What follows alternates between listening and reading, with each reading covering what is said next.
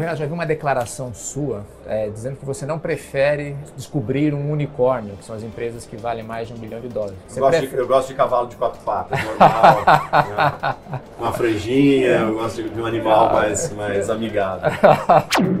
Hoje eu tenho um portfólio de 46, fiz mais de 20 saídas com sucesso e fiz write-off em, em 14, 15 companhias. Tá. Uh, e não fiz nenhum unicórnio. Né? Então, eu, eu, eu, eu, acho que o Brasil está mais preparado para esse mercado. Uh, se a gente fizer mais transações com valores menores, do que eu ficar me esforçando muito para achar um ativo que pague aquela tese daquele fundo todo e as outras, né, 10 ativos, um pago, nove quebra.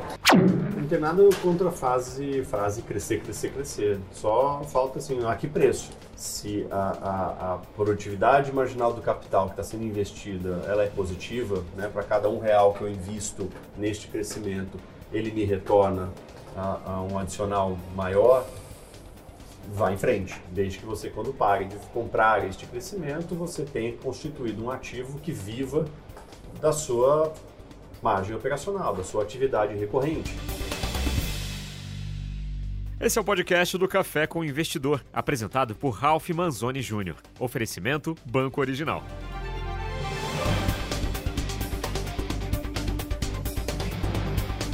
Olá, bem-vindo ao Café com o Investidor.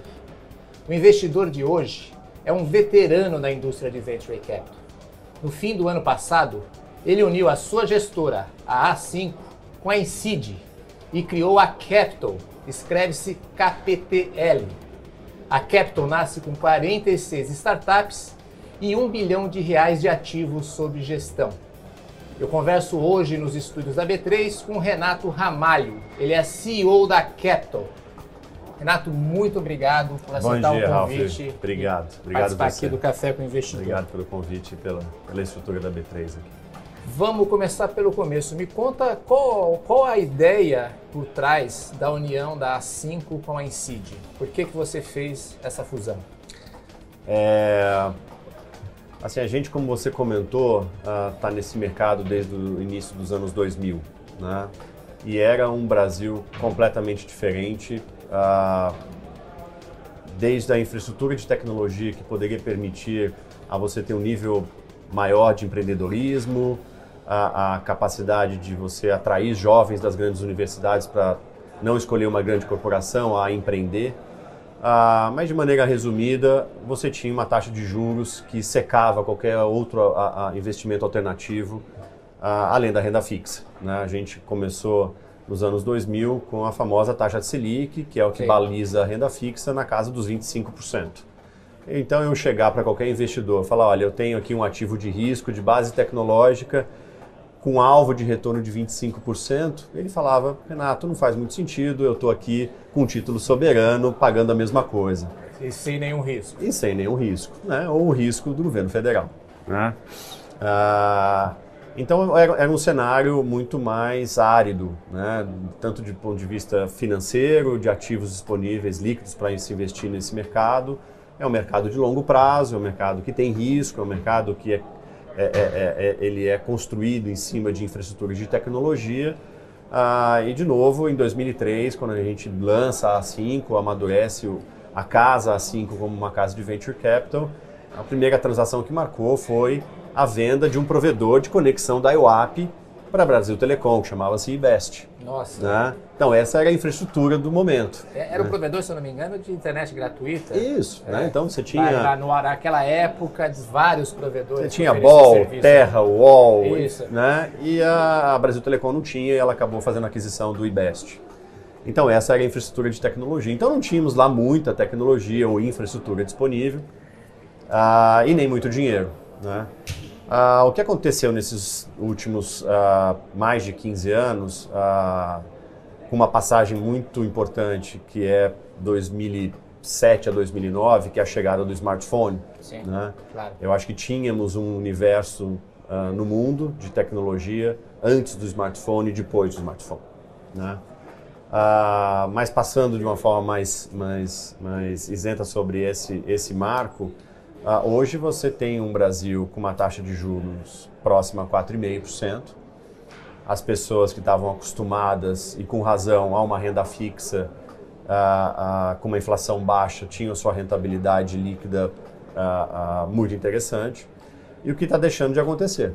Né? Então as pessoas, o dinheiro que não é burro, ele procura retorno e retorno a, a, era uma equação distorcida no Brasil, ele está atrelado a mais risco. Então esse dinheiro, obviamente, ele vem saindo da renda fixa uh, na pizza da liquidez. Né? Então é o que a gente está vendo com bolsa, é o que a gente está vendo com os fundos de crédito, é o que a gente está uh, vendo com bastante com crédito imobiliário, uh, é o que a gente está percebendo sim nas transações em private equity e por que não no mercado de venture capital. Mas você podia né? fazer sozinho um K5. Por que, que você se uniu então com a Incid? Vou te chegar lá. Né? Então eu, eu só usei esse, esse contexto para te reforçar que nesta, nessa mudança radical que a gente tem do dinheiro, né, da sinalização que o dinheiro está dando, uh, e de novo, o dinheiro não sendo burro, ele procura estruturas mais profissionais.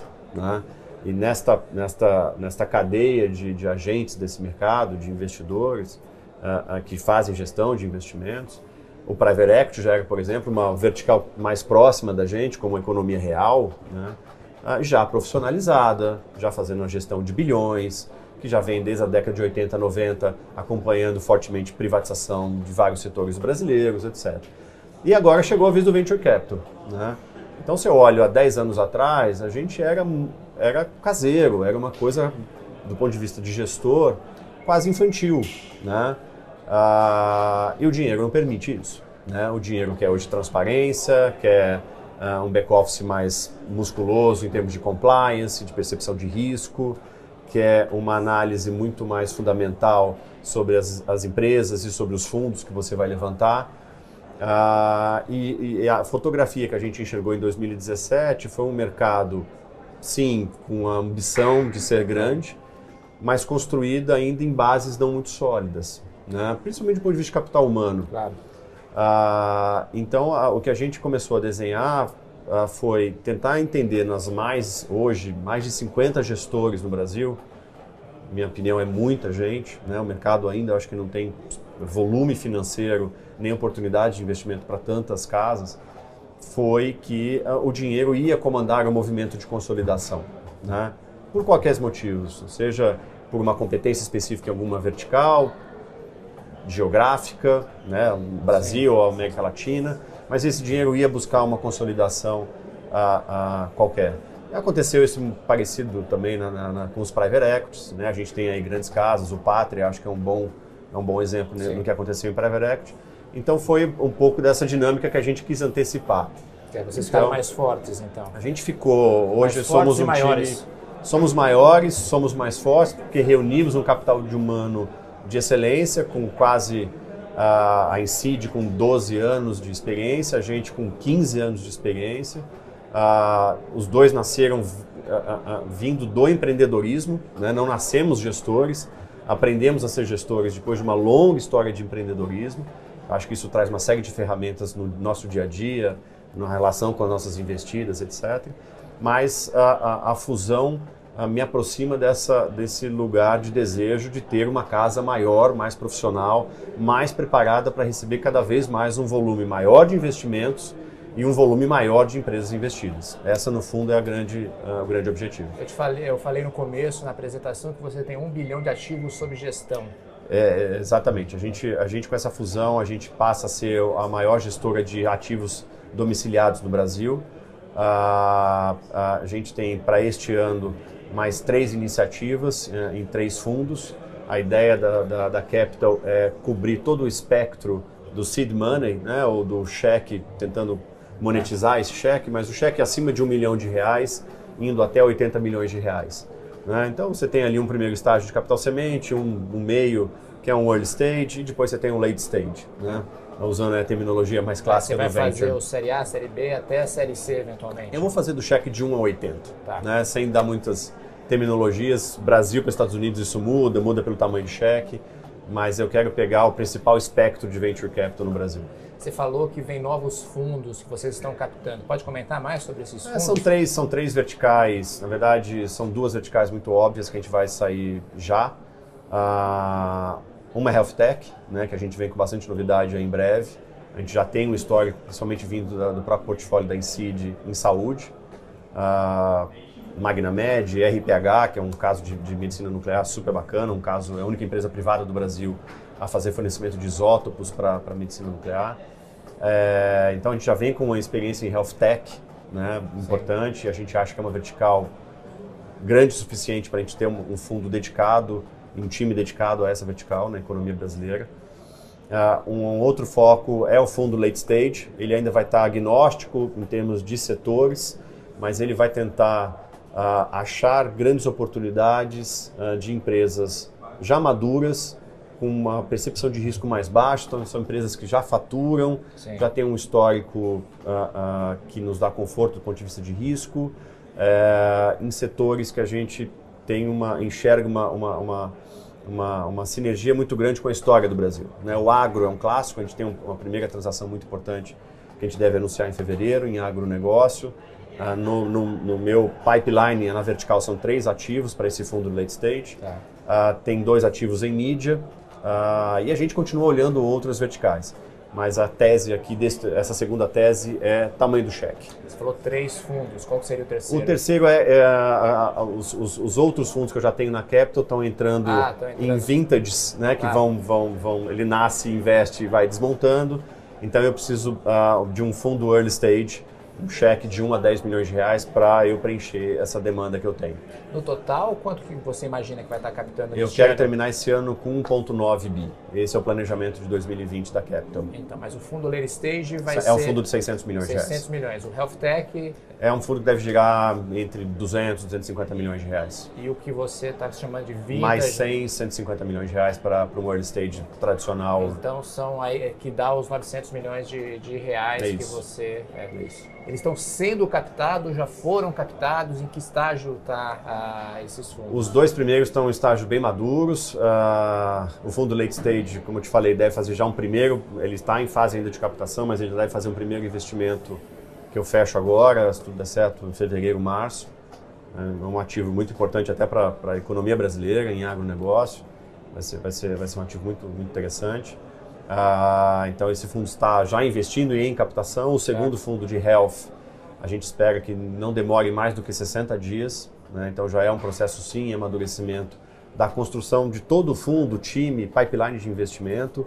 Ele, ele vai ter uma, uma, um olhar Brasil e fora do Brasil.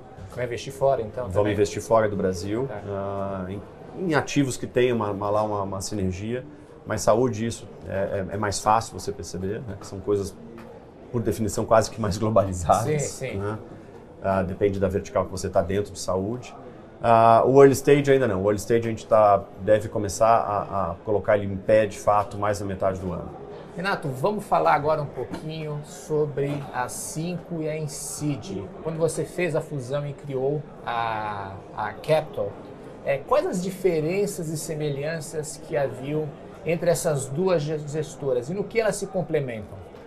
Vamos lá, foi uma, foi uma, uma história uh, que a gente começou a amadurecer todo o processo de fusão e da constituição de uma casa mais profissional e mais, mais musculosa para esse novo mercado de venture do Brasil. A gente uh, acabou olhando nossos colegas de mercado né, dentro do Venture Capital como gestores uh, desde 2017, meados de 2017. E a Incid sempre foi um colega de mercado mas ao mesmo tempo uma gestora muito distante, porque olhávamos coisas diferentes. Né? A gente aqui mais em São Paulo, olhando algumas verticais mais no, no que a gente chama de mercado em digital, né? então varejo, mídia, né? coisas mais, mais digitais. E a Incid a gente sempre tinha uma, uma, resumidamente, a gente chamava eles da casa em hard science. Tá. Agro, ciências da vida, eles estavam mais próximos da academia do que a gente. E vocês estavam é. mais em que áreas? Varejo e mídia, eu acho que é o que a gente sempre foi muito identificado. Tá. Né? A gente foi um dos primeiros investidores em moda, de, é, é, em e-commerce de moda no Brasil. Ah, o meu sócio vem aí de uma experiência grande desde lojas americanas. Né? O seu sócio Paulo é Paulo Humber. Né? Então, ah, ah, mas tivemos telecom, Fizemos coisas em, em, em, em conexão da IWAP, como eu te comentei. Então a gente estava no mundo mais digital e eles mais em hard science. Então é um portfólio bastante complementar. Não existe possibilidade de fusão entre as startups? Não, não. Eu te diria que é, uma, uma, uma é difícil. Tá? Mas a gente, a gente olhou essa fusão um pouco olhar de, de, de, de sinergia de portfólio, mas um olhar de sinergia de pessoas. Né? Acho que essa foi a, a grande uh, um dos três principais pré-requisitos que eu e o Paulo se lançamos a conversar com alguns desses nossos colegas de mercado para uh, primeiro validar que essa dinâmica de venture ia de fato mudar. Uh, então a gente foi muito atrás de capital humano de altíssima qualidade. Né? E tem muita gente boa no nosso mercado, acho que, que isso, isso é óbvio. Uh, mas eles tinham um, um, um, track record né, e nesse, nesse mercado de, de hard science que eu te falei, estavam aí há mais de 10 anos lá em janela, né, fazendo as transações, fizeram os primeiros iniciativas ou acompanharam das primeiras iniciativas de BNDES, fomentando os gestores em Venture Capital, né, com o Createc 1. É, então foi sempre uma casa que a gente respeitou muito.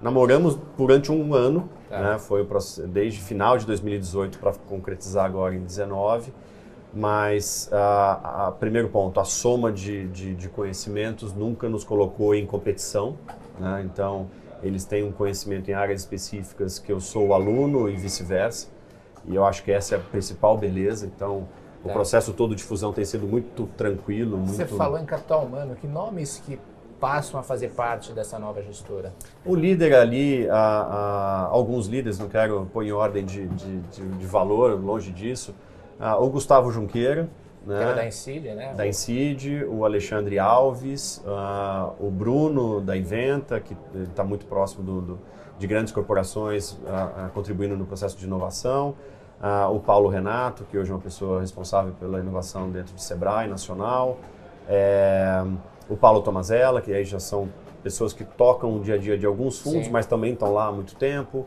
o Bruno Profeta, que toma conta do, de um dos fundos, o Eduardo Spelling, que toma conta de outro fundo. Então, tem ali sete, oito nomes uh, de primeiríssimo nível em termos de venture capital. Uh, e, e, mas liderando, acho que se fosse para dar um nome, o Gustavo Junqueira, acho que foi responsável por boa parte dessa arquitetura toda do que se tornou a Incid, vindo lá do Instituto Inovação, no comecinho dos anos 2000. Agora, muda alguma coisa na sua tese de investimento em função dessa fusão? É, já que eles eram mais hard science, vocês tinham outro perfil. É, você tem um fundo específico de health tech, ok, tá claro. Mas você tem um fundo generalista. O que, que você está buscando nas startups? Que tipo de startups estão no radar da Capital?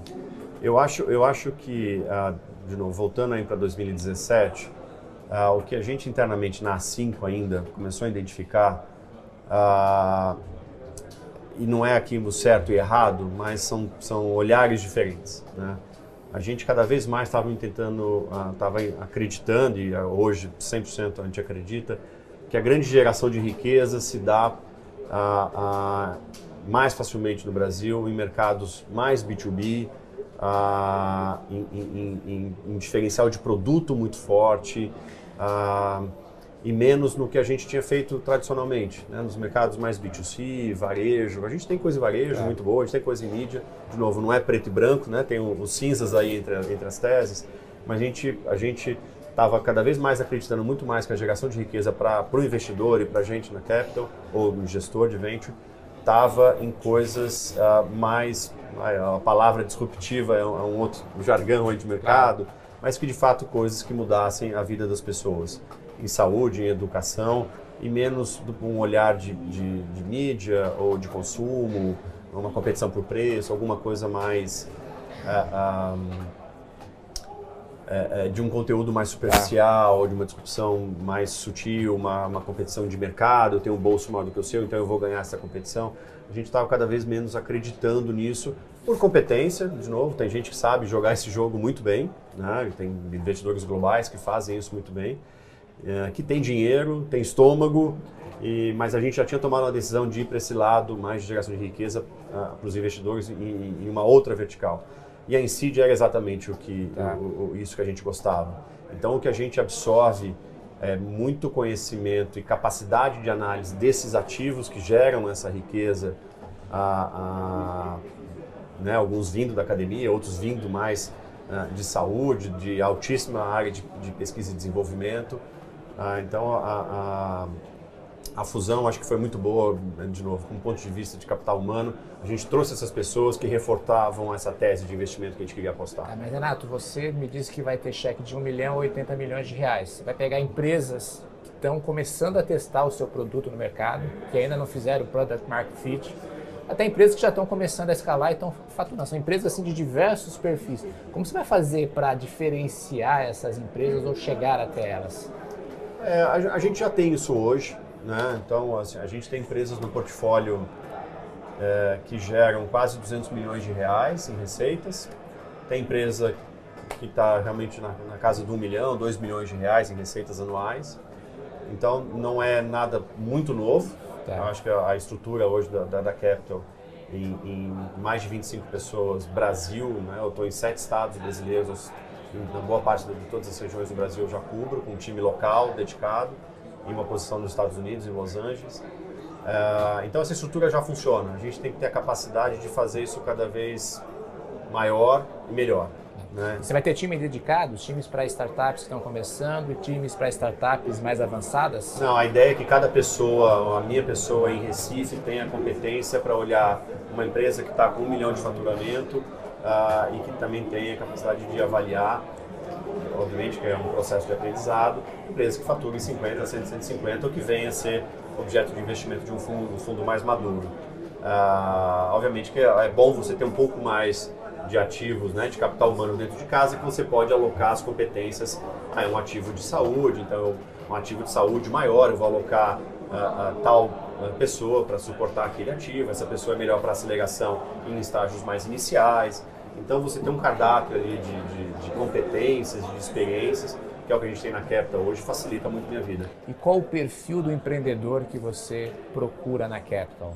Essa é a fórmula da Coca-Cola. Ah, é... Conta então aqui um pouquinho desta fórmula. É, não, não tem, não, não, não, ela não é divulgada, tá. né, eu acho que essa é a beleza do que a gente faz, né, que é, é investir em pessoas. Né, não, não, tem, não tem uma receita de bolo, acho que nem na Capital, nem para nenhum outro colega do mercado. Ah, tem as ferramentas óbvias que você olha no bom empreendedor. Ah, raciocínio, eventualmente uma, uma boa de uma universidade, experiências prévias em algum setor que de fato reforcem aonde ele está ali querendo fazer uma nova iniciativa, é, é, capacidade de relacionamento, tem um lado psicológico, né, dependendo do estágio da companhia, que é mais exigido, que, que, essa pessoa tem que ter uma certa maturidade, ouvir conselhos de um, de um membro de conselho, ouvir sugestões de outros investidores. Ah, ah, o nosso papel não é fácil, mas o papel do empreendedor também não é fácil. Né? Ele muitas vezes é um cara muito solitário, sai de uma grande estrutura para ir para uma estrutura né, quase realmente solitariamente Sim. Fazendo uma, uma, empresa, então a gente tem que estar tá ali dando uma ajuda para ele. Não tem uma fórmula, é, é, uma, é, uma, é uma avaliação é, é, é, quali e quanti que a gente tem que fazer da pessoa e depende muito né, da companhia, do estágio. E que tipo de empreendedor você tem encontrado então? Porque é, até antigamente eram muitos empreendedores de primeira viagem fazendo seu primeiro negócio. Já está encontrando mais gente Já. que está na sua segunda jornada, na sua segunda empresa e muitas Já. vezes na sua terceira empresa. Isso é positivo para o ah, mercado? Isso é muito positivo. Isso é muito positivo. Acho que ah, o Brasil está na. Né, eu estava em Israel há uns, uns, anos atrás, na verdade, um ano atrás. Ah, é, e os empreendedores em Israel normalmente são Sim. cabeças brancas, né? Como, como, nós aqui, mas são, são, são empreendedores cereais, né? Que eles brincam, que estão aí já com 5, 10, 15 startups no, no histórico. É, o Brasil não chegou lá, né? obviamente que a gente não deu tempo, não tivemos nem dinheiro para criar esse mercado ainda, a gente está criando mas eu acho que com todos os cases até que a gente mais ou menos uh, públicos que já aconteceram no Brasil, estão jogando esses empreendedores de sucesso para novas iniciativas e eventualmente até para ser também investidores com a gente em novas iniciativas. Né? Então ele ele está tocando uma nova iniciativa, está co-investindo com a gente em uma nova iniciativa. Então aqui ele é um membro de conselho, aqui Sim. ele é um empreendedor. Isso isso é muito importante para o mercado. Isso é a gente ganha entrando com um empreendedor já maduro, boa parte da, da, da, do cardápio do que ele vai passar pela frente e do que a gente vai aportar ah, isso já está muito preparado. Né? As áreas de contato e de, potencialmente de fricção são muito menores. Ele vai fazer novos erros porque ele já aprendeu com os erros do passado. E a gente também. É. E a gente também. A gente vai estar tá ali para ajudar, a gente não sabe tudo, mas a, a rapidez com que ele identifica um potencial erro, por já ter feito isso no passado, isso, eventualmente é. sofrido com uma demora, ele vai tomar uma decisão muito mais rápida e a gente vai estar ali para ajudar ele. Renato, eu tenho um único bloco fixo no café do, com o investidor, é quando eu peço para o investidor escolher três startups do portfólio. Você tem mais de 40 startups no portfólio. Mais de 46 já. É. E, e, comentar sobre essas startups, ilustrando é, as razões pela qual você investiu na, na, na, na empresa. Você escolheu a Newin, a Smart Breeder e a Market to Market. Vamos começar pela Newin. É, o que é a Newin? a Newin é uma plataforma de, de inteligência que trata conteúdos de diversas fontes e, e, e, com este conteúdo tratado ela atende algumas agendas. então a gente lê mídias digitais, redes sociais, toda né, Google, passando por qualquer tipo de conteúdo digital indo até as mídias mais tradicionais, televisão, rádio, etc. Mas, mas lê como? É, você dá um tema e ela vai lá e identifica se tem posts ela, em relação Ela está fazendo àquele... isso 24 horas por dia uh, uh, em diversas fontes de conteúdo. Tá. Você pode imaginar o volume de dados que a gente tem, uh, independentemente se é um cliente que já está ou não na plataforma. E eu pego esse conteúdo e posso usar esse conteúdo para a ser mais uma camada de informação para uma análise de crédito, por exemplo, de uma empresa. Né? Ah, tem as informações contábeis financeiras de uma empresa, mas eu posso ver se ela está envolvida em alguma matéria delicada, né? por exemplo, no agronegócio, eu poderia tentar entender se aquele ator ali ou aquela empresa do agronegócio teve algum problema com o trabalho escravo, ou um problema socioambiental numa área produtiva, coisas que não são quantitativos numa análise de crédito tradicional, mas que poderiam sim ter um certo peso numa análise mais ampla daquela, daquela oportunidade. Até eu entregar para grandes indústrias né, de, de, de, de, higiene, por exemplo, a como que as campanhas que ela tem feito na, na no, de marketing nesses diversos a, canais a, têm contribuído ou não para a imagem da, da marca. Né? Recentemente saiu uma, uma campanha de um sabão em pó que fez uma, uma, uma, uma, brincadeira, olha, é um quilo é igual a 800 gramas, né? e isso está dando, né, um, um, um, gerando um certo tumulto aí uh, do regulador de, de, de, mídia até os concorrentes, né? Até que ponto ela quis fazer isso, né? Ela quis dar um novo entendimento. Então a Newey pega esse conteúdo e, e atende a diferentes agendas, Mas interpretando ela é esse conteúdo. Então ela é diferente de um monitoramento dessas mídias. Ela, ela vai ela além do monitoramento. trata e entrega inteligência. Tá. Né? A gente não é simplesmente o, o, cano de informação, ela passa, essa informação passa por uma análise interna nossa. Tá. Qual a lógica do seu investimento nela, então? Ah, ah, assim, a, a, gente que tá, acompanha esse mercado de mídia aí desde o começo dos anos 2000, né, a gente fez uma das principais transações em mídia digital em 2006, por exemplo, aqui no Brasil. A gente, a gente assessorou um investidor a, a estrangeiro na compra de, da, da, maior agência na época de, de, eh, de uma, como agência digital. Então a gente acompanha. Esse, esse, esse é um universo que mudou muito, né? É. para não falar que muda quase que diariamente, tendo esses atores que a gente tem hoje na mídia mundial, né? sejam as redes sociais, o próprio Google, etc. Ah, então foi um, um mercado que a gente fez muito no passado, ah, mas acabou se distanciando pela a, a dificuldade de você traçar um, proje um, projeto de longo prazo para uma companhia que esteja ah, ah, suportada por essa mídia que muda muito, tá. né? seja de novo Google, as redes sociais, etc. Então a Newey ela se posiciona, ela ela está um pouco ilesa a essa essa variação de tecnologia dos, do, do, do, das mídias tradicionais. Então a gente gosta porque ela está como se fosse num back-office protegido, né, tratando esse, diversos desses, dessas fontes de, de conteúdo, independentemente do, do, que o Google está fazendo nas suas, uh, no seu browser ou a Microsoft fazendo no Explorer, que é um assunto mais recente. Então a gente continua tendo um bom ativo preservado e entregando valor para a indústria, para bancos, uh, no Brasil e no mundo. Né? A gente já está, a New já está saindo do Brasil desde o ano passado. Ah, se tudo der certo, a gente deve terminar esse ano aí com quem sabe chegar aí a centenas né, de, de milhões em faturamento. Tá. Então a gente está super positivo com o ativo. Quem que é o cliente dela? O cliente típico dela? Ou não existe um cliente típico? É difícil. Eu tenho indústria, eu tenho agências, eu tenho assessoria de imprensa, eu tenho mercado financeiro. São, são diversas agendas. Eu tenho empresas do agronegócio, como eu te citei. Tá. Ah, ah, essa informação tem muito valor. Políticos, eu já, já tive em teste. Poxa. A segunda empresa é a Smart Breeder. Imagino que seja uma Agtech. É, é uma GTEC. É. Né? Ah, e essa é uma GTEC mais pura, né? tem as AG Fintechs aí, enfim, tem toda a variação do que o mercado de VC gosta Claro. de ficar etiquetando. Mas a Smart Breeder, a, a beleza dela é que ela é completamente dissociada de hardwares. Né? Então, eu, de uma maneira muito resumida, ela é um engenheiro agrônomo digital. Né? Ah, é o que a gente chama de inteligência artificial ou machine Mas o learning. que, que ela faz exatamente? Eu leio de, de novo entrando, eu consigo. eh, eh, a plataforma ela tem a capacidade de ler desde uma informação primária de um RP, de um grande produtor rural, a todo a- o conteúdo saído de máquinas, né, as máquinas de campo, ou da, da, da própria todo o processo industrial, uma usina, se for alguma coisa mais industrial no campo. Ah, e eu faço a leitura de tudo isso e consigo fazer as recomendações como um engenheiro agrônomo para qual é a, iniciativa que aquele produtor tem que fazer para melhorar sua eficiência no campo, né? ou melhorar a eficiência daquele hectare específico.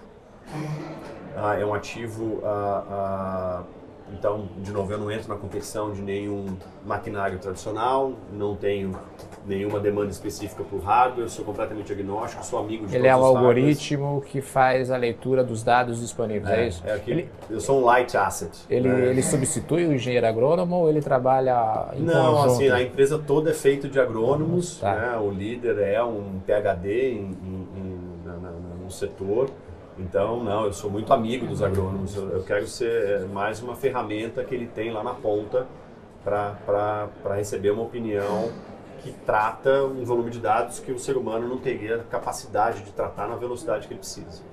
E o cliente é o cara que está na fazenda ou são grandes indústrias? São grandes produtores rurais. Né? A ideia é que a gente desça cada vez mais para o médio e pequeno, mas aí é uma outra discussão né, de custo e, e- e- e- de conectividade no campo, acho que daí tem uma outra discussão. Ah, mas a gente trata hoje grandes produtores rurais, a indústria, grandes propriedades, grandes áreas. É um modelo SaaS? É É, modelo SaaS. É o modelo SaaS que a a gente venda é toda feita pela internet ou não, eu- necessita eu um pouquinho tenho- de sujar a bota Não, no todos, campo? todos usam botina. Tá. Todos, a, a empresa fica em Piracicaba ah, ah, e, e hoje eu atendo, ah, basicamente como eu estava te falando, como exemplo, grande parte de usinas de álcool, algumas verticais de grãos.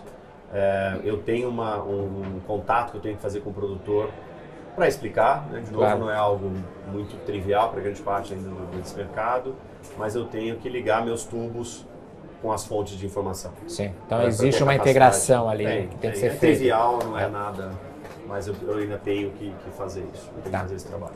Terceira empresa é a Market to Market. O que, que é a Market to Market?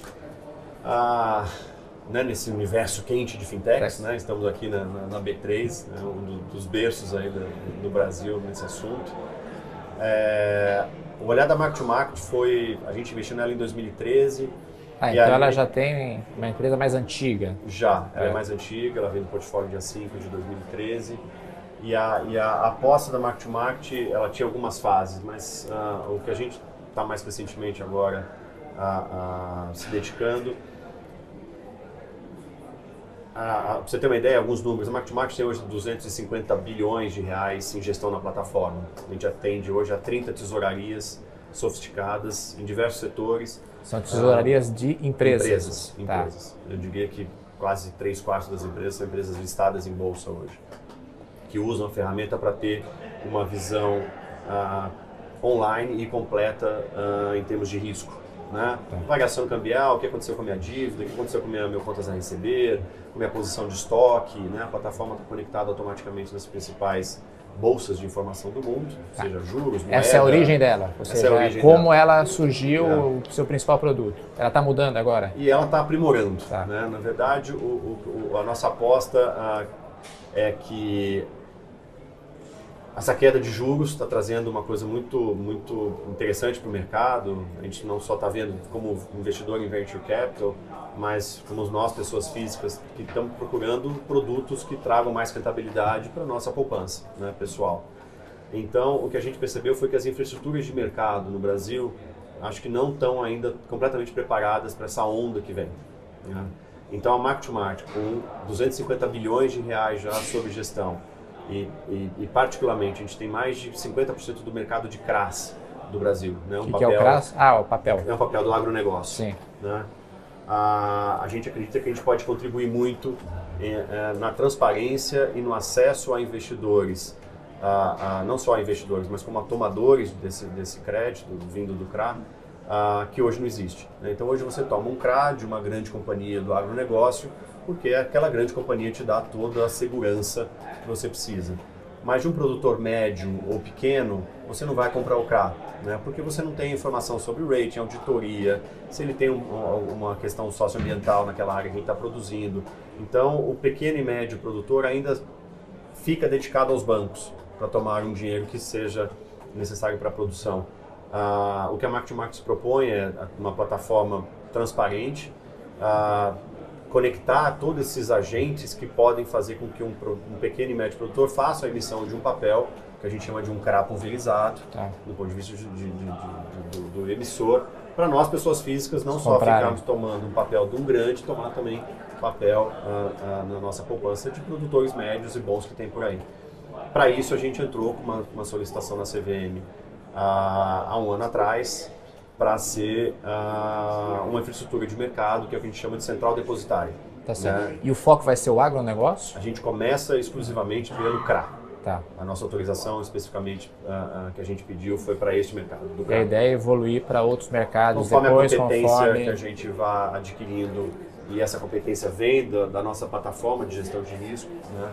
Então tem o mercado imobiliário, você tem CRI, você tem outros tipos de papel que tem uma demanda uh, similar do CRA, que é você acompanhar, seja um ativo biológico que cresce, que, né, que você planta, que você tem que acompanhar o crescimento, seja do empreendimento imobiliário que você também pode acompanhar, dependendo do produto, desde a, da, das fundações até a construção e a venda de um apartamento ou de um prédio de apartamentos. Isso é, vocês estão pivotando o modelo ou continua Não, é uma o modelo extensão, anterior? É uma extensão do que a gente já faz em boa parte dentro da própria plataforma. Tá. Renato, eu comecei a sua apresentação chamando você de um veterano da indústria de venture capital no Brasil. Quando você começou, me corrija se eu estiver errado, o mato era alto. Aí você chegou lá cortando o, o, o mato, que foi nos anos 2000. Era uma indústria que estava nascendo no Brasil, estava evoluindo, já era bastante evoluída nos Estados Unidos, no Vale do Silício e outros mercados. E hoje a gente passa por um momento diferente, é, até pelas questões que você já expôs, é, taxas de juros baixas, existe uma demanda, uma procura por ativos de maior risco, como a bolsa e o próprio venture capital. Uhum. O que, que você identifica do que, que mudou lá dos anos 2000 para hoje? Quais eram as dificuldades lá e o que, que você está vendo é, a evolução desse mercado atualmente?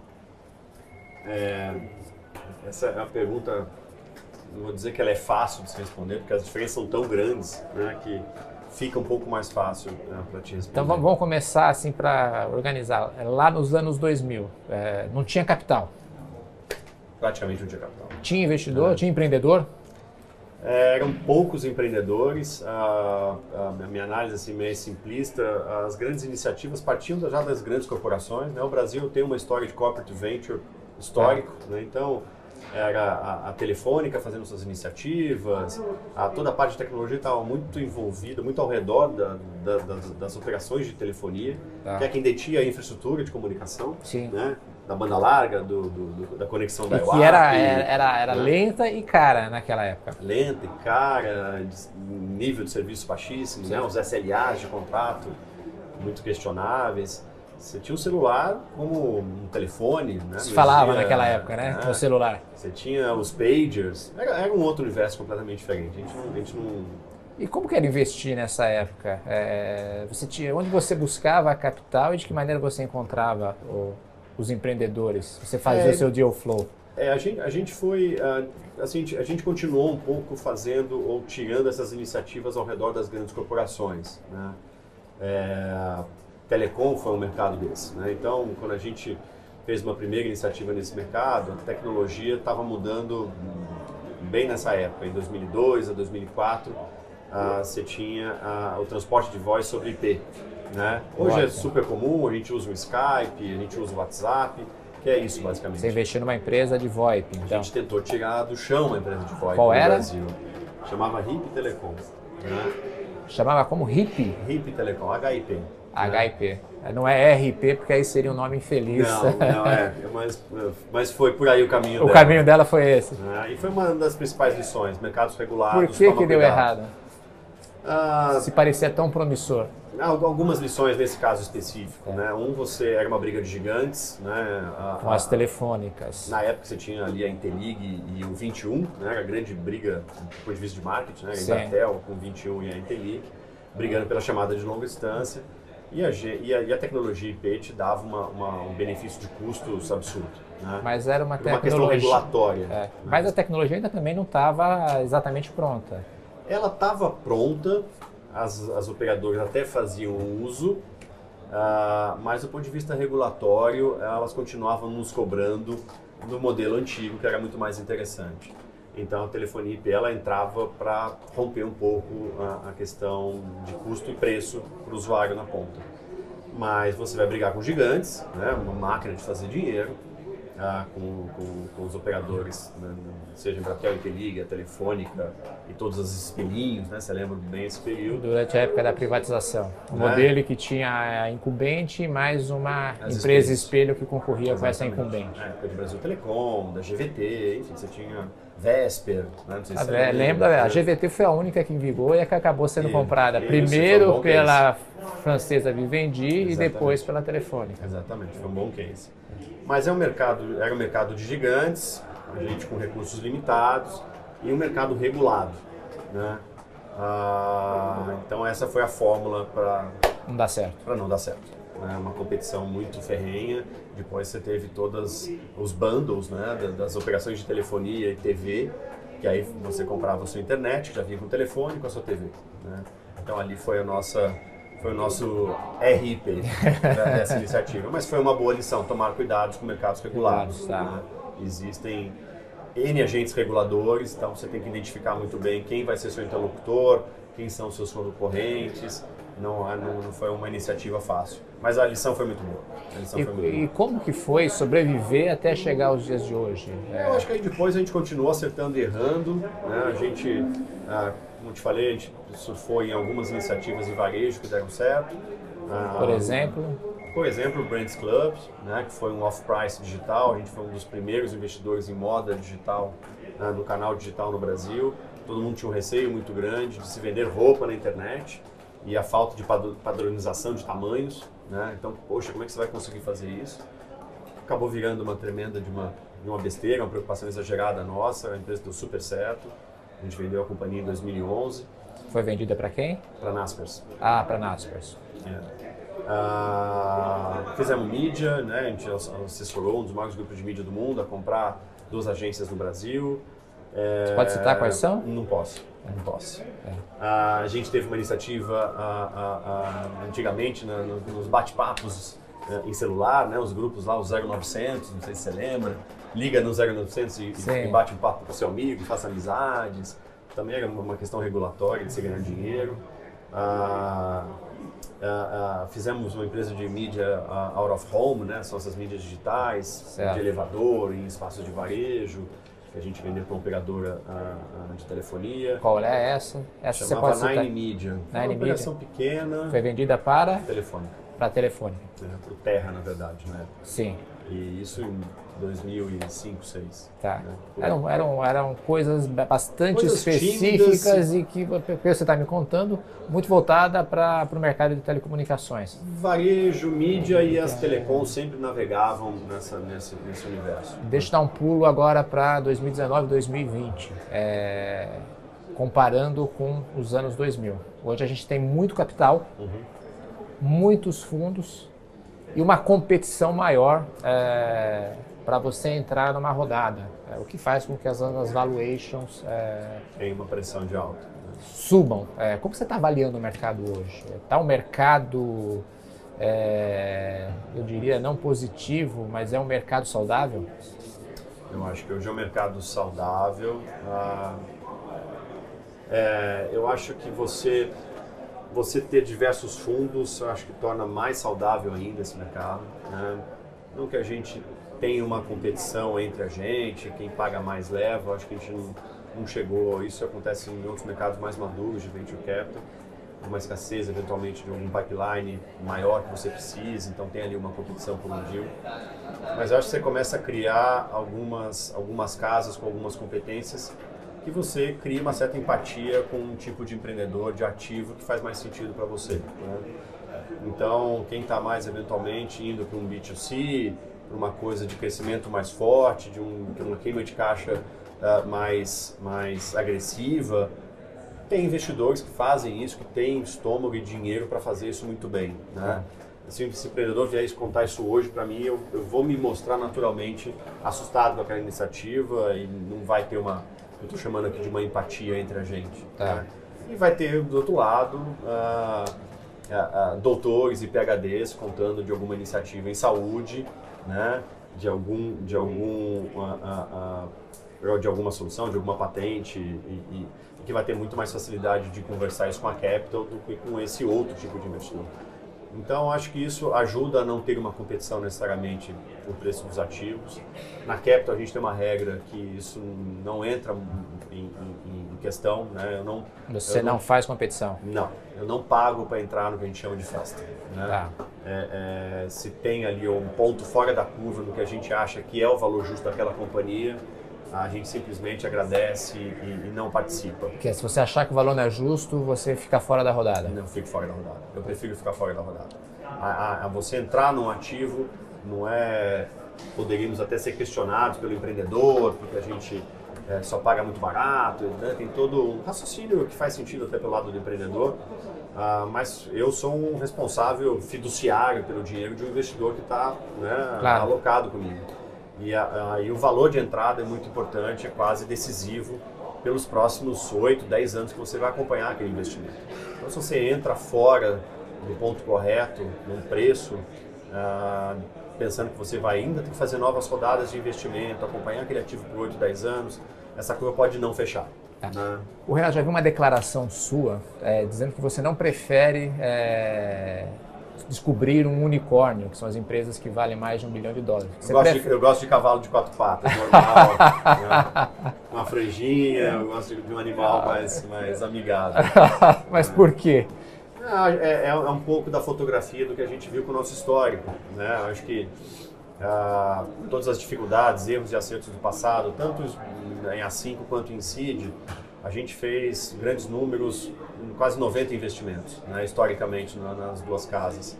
Hoje eu tenho um portfólio de 46, fiz mais de 20 saídas com sucesso e fiz write-off em, em 14, 15 companhias. Tá. Uh, e não fiz nenhum unicórnio. Né? Então, eu, eu, eu, eu, acho que o Brasil está mais preparado para esse mercado. Uh, se a gente fizer mais transações com valores menores, né, do que eu ficar me esforçando muito para achar um ativo que pague aquela tese daquele fundo todo e as outras, né, 10 ativos, um pago, nove quebra. Então, é, isso é muito arriscado. O mercado já é arriscado suficientemente. Você não entra nessa, porque eu ouvi de alguns empreendedores e investidores que dizem de que você precisa ter um portfólio extenso para que pelo menos um ou dois dessas startups que você investe, tem certo que vão compensar todas as outras que não deram certo. Você não corre esse risco. Você tenta acertar mais do que errar. Eu tento acertar mais do que errar. Ah, é uma questão, é um olhar quase estatístico. Né? Um acerta e nove quebra. Eu prefiro que cinco acertem menos, três não deu muito certo, eventualmente dois quebram. Tá. Né? Eu, eu, acho que, que é, o Brasil está mais preparado para esse tipo de aposta. Né? O Brasil ele já é estatisticamente um lugar arriscado, politicamente, claro. economicamente. Então, eu acho que você fazer apostas de muito longo prazo e ainda por cima em poucos ativos, eu acho que você joga sua volatilidade para um lugar que a gente não está preparado. Eu prefiro algo mais próximo da economia real, da consistência, de coisas menores e menos apostas. No ano passado teve um evento que causou muita conversa é, e discussão no mercado de venture capital, que foi a, o fracasso da, da, abertura de capital da WeWork. Só recapitulando a história, para quem não acompanhou, acho difícil que alguém que nos ouça aqui é, não tenha acompanhado. O WeWork tentou abrir o capital, tinha uma valuation de 48 bilhões de dólares, se eu não me engano, não conseguiu abrir o capital, se descobriu uma série de problemas de governança o investidor, que era o SoftBank, teve que fazer um resgate, colocar mais dinheiro e a valuation veio para 10 bilhões ou menos aproximadamente. E corrigir toda a governança. E corrigir toda a governança. Qual que é o reflexo deste evento para o mercado de venture capital, na sua opinião? Eu acho que foi um dos, dos uh, não sei se nos últimos 5, 10 ou 15 anos, acho que foi um dos marcos uh, mais importantes que a gente teve e, e, um bom marco de amadurecimento do mercado de venture capital. Que lição tirar desse evento? Eu acho que algumas lições, mas de maneira resumida, eu acho que uh, tomar cuidado com o contrato de incentivo. Né? Até que ponto aquele empreendedor próximo do IPO estava realmente uh, ainda envolvido com aquela ideia que ele teve há anos atrás, né, com a coisa mais tradicional do empreendedor, de estar tá ali com a paixão em cima daquele ativo. Ah, ele já tinha deixado isso de lado e já estava tão envolvido com os volumes financeiros ao redor da pessoa física dele, bônus, ah, ah, é, né, e obviamente sendo incentivado pelos outros investidores que estavam apoiando. Só para lembrar, um é, clássico problema de governança para mim. É, Só para lembrar, é, ele saiu da empresa e ainda recebeu 1 bilhão e 700 é, milhões de, de dólares. É, isso não é uma história, a melhor história de empreendedorismo que você possa contar. Né? A história do empreendedor já ficou em outro lugar. Essa não é uma história. Essa é a história de um executivo, nada contra os executivos, claro. pelo contrário. Mas não é uma história do que a gente vicia aposta. Então acho que teve um programa clássico aí de, de, de, de, contratos de incentivo com esse empreendedor, suportado né, entre o investidor uh, por uma governança errada, completamente errada. Então acho que ficou uma lição das mais importantes para o VC para venture capital da década, com certeza. Agora, um, outro fator é a questão do crescimento. É, é, muitos VCs, venture capital, colocam dinheiro e cobram um crescimento acelerado, exponencial é, das startups. A lógica é crescer, crescer, crescer e crescer um pouco mais. E muitas vezes não está se vislumbrando um retorno. O que, que você pensa sobre isso? Eu não tenho nada contra a fase, frase crescer, crescer, crescer. Só falta assim, a que preço? Tá. Né?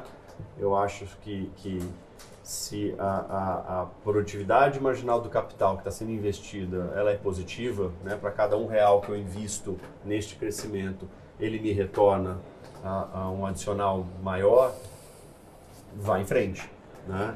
As, desde que você, quando pare de comprar este crescimento, você tenha constituído um ativo que viva da sua margem operacional, da sua atividade recorrente. Né? Seja comprar e vender algo, seja um, um serviço, seja o que for. Agora, ah, se você tem um retorno negativo para aquele dinheiro adicional que você está pondo na companhia, nasceu errado. Quanto mais você põe, seu problema só aumenta. Né? Então, eu não tenho nada contra o crescimento. Eu só acho que precisa ser feita a mais simples e pura matemática financeira em cima daquela operação que você está investindo. Ah, ah, o, o investimento, essa compra né, enlouquecida de crescimento, porque ao crescer, crescer, crescer, vai te dar um, um, bom nível de valuation.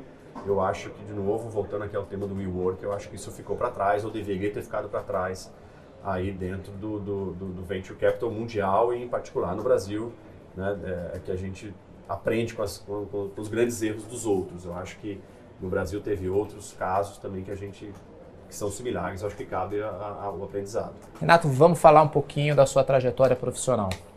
É, você falou bastante de telecomunicações, então, talvez eu imagine que você tenha trabalhado nesse setor.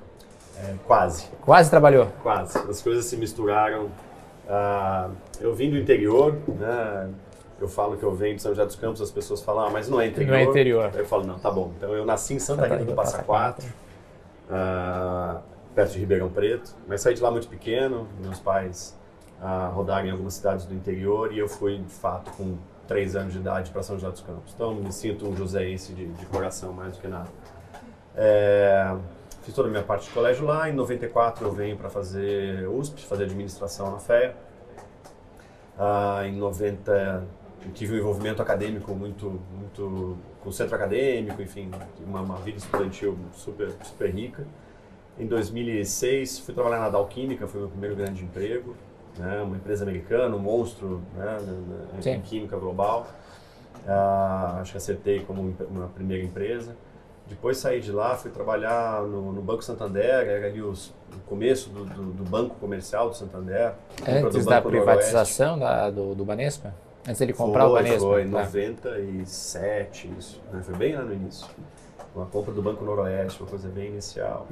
Uh, mas foi uma segunda escola excelente, fui trabalhar na área de crédito, em corporate bank, na área de crédito. Então ainda analisava Brahma, Antártica separadamente, confusão. Uh, analisava Auto Latina, Ford, Poxa Volkswagen. Vida, é verdade. Então, como analista de crédito, tomei ali um, um banho de loja. Uh, e aí eu me juntei na AES, saí do banco e fui para a AES, né, uma empresa de energia global. Energia, claro. Que estava vindo para o Brasil e fez uh, um movimento super agressivo em todo o processo de privatização do setor elétrico brasileiro com a Light, com a Eletropaulo, com a CEMIG, com a S Sul, com a Tietê, enfim. Ele foi um grande, um dos maiores investidores em energia no Brasil na época. Ah, ah, em, do, em 99, a ES participou de um processo público, junto com a Eletrobras, para a construção de uma rede de cabos óticos instalados em, nas redes de transmissão da Eletrobras. Então foi o maior projeto de implementação de cabo ótico uh, em linha viva que a gente fala. Né? A gente não desligou o sistema elétrico, a gente fez a instalação em linha viva, que teve até algumas histórias super tristes durante o processo. Aí você passou. Eu passei para esse projeto o mercado, começar a ter uma relação com o mercado de telecomunicações. Com o mercado de telecom, que era a época da, da, da briga justamente das, da, de todas as grandes operadoras, da Embratel, Sim, da tinha etc, acabado etc. De, de acontecer a privatização do setor. E todo mundo esperando né, o que, que vai acontecer com o volume de dados nesse novo universo é. de telecom. Então a AES entrou para esse universo. Então foi aí a minha passagem por Telecom, fiquei lá até 2003. Uh, 2002, 2003 eu voltei para Eletropaulo. Eu estava terminando meu mestrado, eu queria fazer uma, um mestrado, minha, minha conclusão de curso em regulação econômica. A ministra Dilma Rousseff na época no setor de energia. É verdade. Né, o novo modelo do setor elétrico. Uh, e eu acabei mudando radicalmente. Uh, conheci meu, meu orientador, o Marcos Gonçalves, acabei falando de um tema que acabou virando pauta do, dos últimos 15 anos de Brasil, que eu analisei uh, o impacto da corrupção em crescimento econômico e desenvolvimento humano. Ah, é? Isso é. quando? Em 2003. Em 2003? É. E qual era o impacto? De alguns bilhões. Já naquela época? Já naquela época. Né? É, mais assustador do que a gente possa imaginar. E aí uh, eu fiz uma rápida passagem pela LDP, a empresa de energia de Portugal. Uh, e aí encontrei Paulo Lunga né? O Paulo já já Fala uma... quem é o Paulo para as pessoas que não conhecem. O Paulo foi uma das pessoas responsáveis dentro das lojas americanas pela constituição do Shoptime, né? Que hoje é um. Ele não fez o, se eu não me engano, também o local? Depois. Depois né? da. Aí começou, acho que uh, o vício dele. Acho que ele achou que ele o que ele sabe fazer bem, o que ele gosta de fazer, então, que é empreender. Ele fez primeiro o Shoptime, então. Ele fez o Shoptime, lojas americanas, a, a, a Globocabo, enfim, era, era, um, era um grupo aí de investidores para fazer o que se tornou o Shoptime, que é uma empresa hoje puramente da lojas americanas. Isso, B2W, se eu não me engano, é, né? Exatamente. Tem um canal de televisão, etc. Aí ele sai de lá, ele monta o local, né, que era a época do local, da remate, o início de Mercado Livre. Mercado Livre. Né? Aí ele consegue fazer a saída ali, naquele período que estava tudo, todo mundo começando já a imaginar da bolha da internet mas ele consegue fazer a venda do ativo. E aí ele entra, continua reforçando cada vez mais essa, essa esse desejo empreendedor que ele sempre teve. Né? Acho que ele não pensa em fazer outra coisa da vida até o final do que ele conseguir trabalhar. Aí ele faz o Invest, aí ele já tem a, a, a, a, ideia de se constituir uma casa de venture capital focada ao empreendedor, a receber os investidores. E foi aí quando eu me encontrei com ele. Ele estava num novo processo de empreendimento de empreender e, e eu fui a dar algo que ele não tinha uh, historicamente, que é toda a parte financeira, de tá. modelagem, toda a parte operacional dessa, dessa nova iniciativa. E estamos juntos desde então, Você, desde 2003. Vocês juntos. criaram juntos então a A5? A gente criou junto, eu ajudei ele nesse processo final de conclusão da A5. Uh, uh, uh, mas no momento em que ele estava fazendo um novo empreendimento já dentro da A5. E eu fui para ser o CFO dele é. nessa nova iniciativa. O, o Paulo, ele é, ele é, sócio da Capital? Ele é sócio da Capital. Ele está é envolvido sócio, na administração, no dia a dia? Tá, não, ele não participa do dia a dia. Ele toma conta de uma vertical de investimentos proprietários que a gente tem, que não se misturam em absolutamente nada com a Capital. A gente tira algumas ideias do papel, literalmente. Uh, montamos time, investimos, trazemos investidores. Pode até ser, quem sabe, alvo. A gente tem dois ativos que ele toca diretamente. Uh, um deles é o Keycash, né, que é um ativo em real estate. O que, que, é, é o Keycash? O Keycash está acompanhando o que está acontecendo no mercado imobiliário. Tá. Desde o processo diferente de se comprar e vender um imóvel, tá. a toda a parte de home equity, como é que você pode usar seu ativo real como garantia de um empréstimo. empréstimo que é o que a Acreditas faz aqui no Brasil Isso. hoje. Então, o Keycash tem uma ambição em atender o mercado imobiliário super tradicional com novas tecnologias.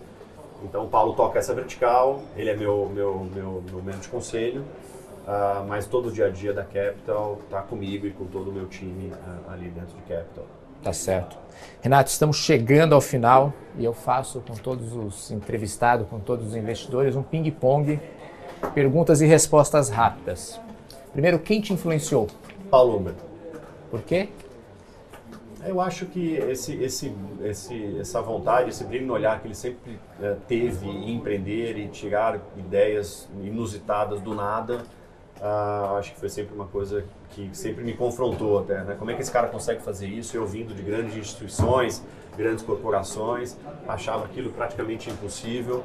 Uh, e quando eu conheci o Paulo, achava que ele era quase né, um mágico e acabei bebendo da mesma água e acabei me viciando junto com ele. Mas ele foi o grande uh, apresentador para mim desse mercado, dessa oportunidade. Um empreendedor que você admira? Eu acho que o Paulo. Paulo também? Eu acho que o Paulo. Tem outros, não quero ser injusto com ninguém. Da safra do Paulo, acho que tem bastante gente super interessante. Marcelo Lacerda, Mundic, enfim, tem outras pessoas que eu conheci razoavelmente bem, mas as histórias estão aí para qualquer um. É que são pessoas como vocês no Venture Capital também tinham um mato muito alto, muito no, no, começo e, e, de, Paulo, do empreendimento, nesse, né? Esse grupo realmente pegaram um, um, um, dia a dia de tecnologia que a gente nem pode imaginar. O Marcelo Lacerda, para quem não se lembra, é, foi um dos fundadores do, do Nutec, que depois virou, virou o Terra. Terra. Exatamente. Mandic, e o Mandic, BBS, um dos Exatamente. pais da internet brasileira. Exatamente. Então tem eh, outros homens, mas acho que o Paulo é assim ainda o brilho no olho quando ele tem uma ideia que ele abraça e é muito interessante. Um erro? É... Trabalhar em mercados regulados. Cuidado. Não diga que é um erro. Eu aprendi, agora eu tomo cuidado. Você pode trabalhar, mas você vai ver bastante antes de entrar. Qual é a mesa de jogo que você vai entrar? Né? Quem é o seu quem é o órgão regulador? o nível de profissionalidade, de profissionalismo que ele está, qual é de fato a vontade de fazer mudar ou de criar uma competição, entenda quem já é regulado por esse órgão regulador, uh, não é, uma, não é uma, uma, uma coisa trivial. Eu acho que esse foi um erro do passado. Um acerto? Estudar. Estudar. Eu acho que eu nunca deixei de, de sempre me provoco ainda se eu vou ou não para um, um doutorado ainda. Agora eu não estou na melhor agenda, mas acho que estudar, fazer administração, fazer meu mestrado é, é, e tentar manter minimamente atualizado sobre N pautas aí acadêmicas, eu acho que te dá uma caixa de ferramenta que não tem valor. Não tem valor. Um livro? É, sou meio esquizofrênico nisso. Assim, eu vou do fã, desde o meu mestrado, que eu usei muito, Eduardo Janetti, tá. a Murakami. Tá. Um livro ou livros desses, desses dois escritores. É algo profundo, filosófico, tá econômico, tá há uma coisa lúdica e realista quase. Um hobby? Beber e comer. É, não vou mentir para você, faço academia, já fiz para poder beber e comer. Já fiz uma, passeio de bike pelo mundo. Uh, mas beber e comer no fundo é, é o grande prazer. Renato, obrigado por participar do Café para Investidor. Obrigado você, Ralf. Obrigado pelo convite, pela oportunidade. Você ouviu o podcast do Café com Investidor, com a apresentação de Ralph Manzoni Jr. Para assistir nossos programas, acesse o nosso canal no YouTube, Neofeed Brasil. Para receber notícias em seu e-mail, acesse o site www.neofeed.com.br e assine a nossa newsletter. Café com Investidor tem o oferecimento de Banco Original.